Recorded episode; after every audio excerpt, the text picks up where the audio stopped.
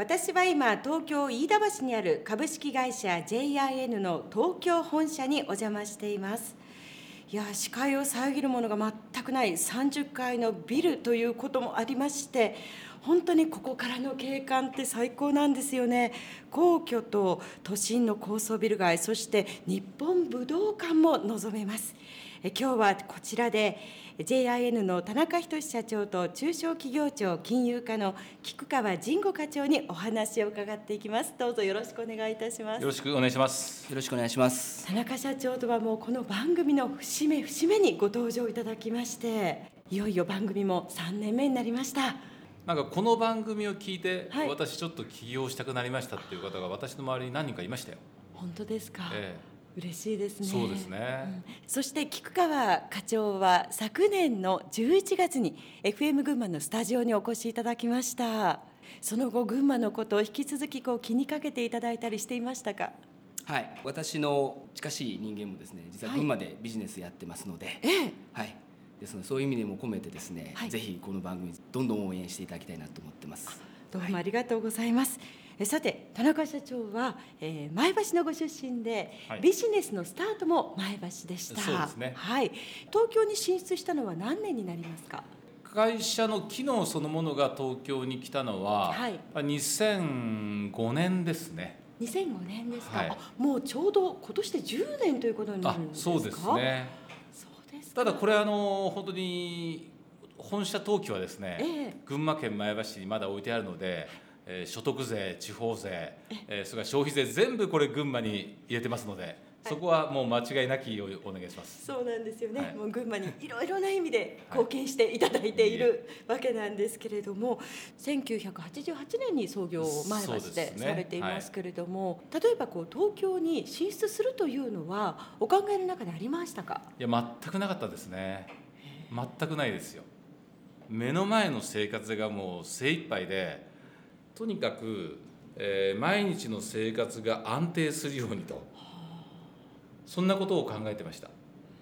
それが、はい。まあ、2005年には東京に本社を構えられて。そうですね、まあ、あの東京に来たきっかけはですね、はい。やはり会社がだんだん成長してきて上場っていうものが視野に入ってですね人材を獲得したいといった時に、はい。なかなかこう群馬で当時我が社が必要としたスキルを持った方が採用できなかったんですよ。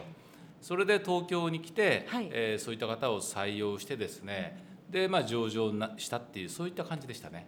その後というのはどうですか？またさらにこう急成長したというふうに思われるんですけれども。そうですね。あのビジネスってこう商売をするだけでなくて会社と一緒にですね、はい。個人そのものを成長させる非常になんかこう素晴らしい職業だなというふうに感じてます、目の前の安定しか考えなかった人間がこう社会とかですね世の中とかグローバルとかっていうことを今言ってるわけですよ。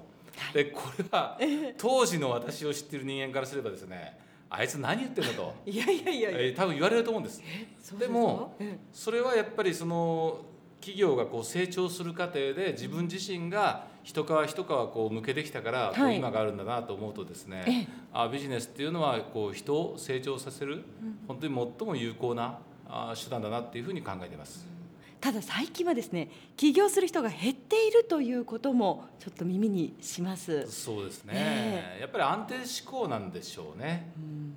子供が小さいうちからええ。子供に対してはい。特に学校のえー5教科ですね。で5教科をしっかり勉強していい大学に行って大企業にえー入りなさいと、まあ、さらに言えばですね、まあ、今日いらっしゃる企画課長じゃないですけども、はい。もう日本のお役人になれば最高みたいな、はい。それがまあもちろん最高ですよ。最高ですけどもでもそれだけじゃないんだと、はい。ビジネスという選択肢もあるんだよっていうことをですね、えーまあ、学校であり、えーご家庭がはい。そういったことを子どもに伝えられればですね、その子どもの個性に合った育て方っていうのもできるんじゃないかなっていうふうに私は今考えています。菊川課長、実際にはこう今日本全体としてはその起業の状況はいかがですか？あの起業家精神の全くない公務員がですねこう説明するのもはい。ないかと思うんですけど。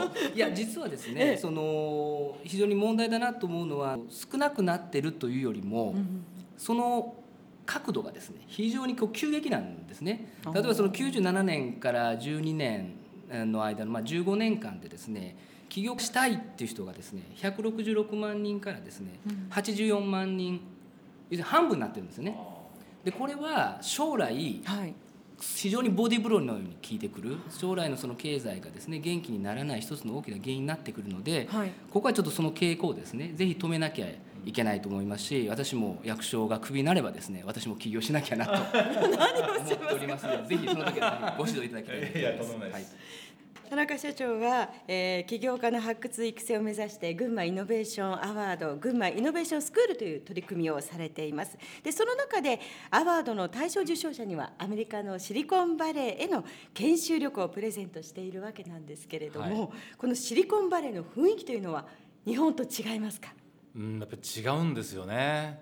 私もあれなんですよ。ええ。あの本当にグローバルとか世界を見始めたっていうのは、一つのきっかけに経産省さんからですね要請されて。日米イノベーションの対話っていうのがあったんですよ、在日、えーアメリカ大使館のジョン・ルースっていう前大使が、あの肝煎りで始めた事業なんですけど、はいこれでスタンフォード大学に行って、まあ、日本代表の起業家っていうことで、まあ、行かさせていただいたんですね。はい、でその時初めてシリコンバレーに足を踏み入れてですね、えやっぱりその自由な雰囲気ですよね。大学スタンフォード大学でやったんですがスタンフォード大学の中を授業風景を除いても先生と生徒が対等で先生が講義をして生徒が聞くんではないんですよ。もう先生と生徒生徒同士の議論からこう何かが物事が進んでいくっていうようなですね非常にこうなんて言うんでしょうねフラットなスタイルになんかこう感銘を受けました。こうクリエイトな空間ですよね。そうなんですよやっぱりそういったところをもう一人でも多くの方に知ってほしいという思いがそうですね。ね。やっぱりあのこう海外を見ることでいろんなことが感じられたりとか多くの刺激が受けるのではないかななんて思うんですがそういったあたりではえ菊川課長は海外勤務もご経験をされているそうですね。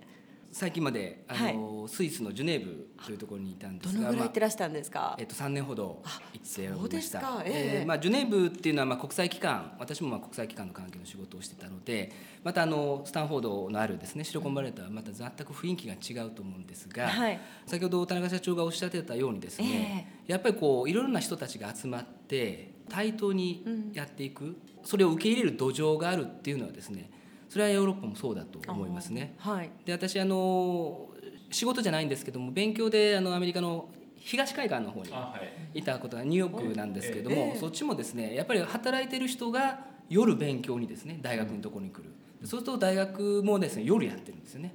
でそこで我々学生がそういった人たちと一緒に混ざってやる。でそうするとどんどんビジネスに関するですねこういろんなこうアイデアがインスパイアされるっていう、そういういろんなこう柔軟性っていうんですかね、そういったものを非常にこう社会全体として受け入れてるっていう感じはあると思います。田中社長は群馬イノベーションアワード群馬イノベーションスクールという取り組みをされています、まあ、そういった取り組みというのは非常に群馬では今増えていまして先日も日経新聞で大きく「起業は群馬で」という記事が載っていましたびっくりしましたね。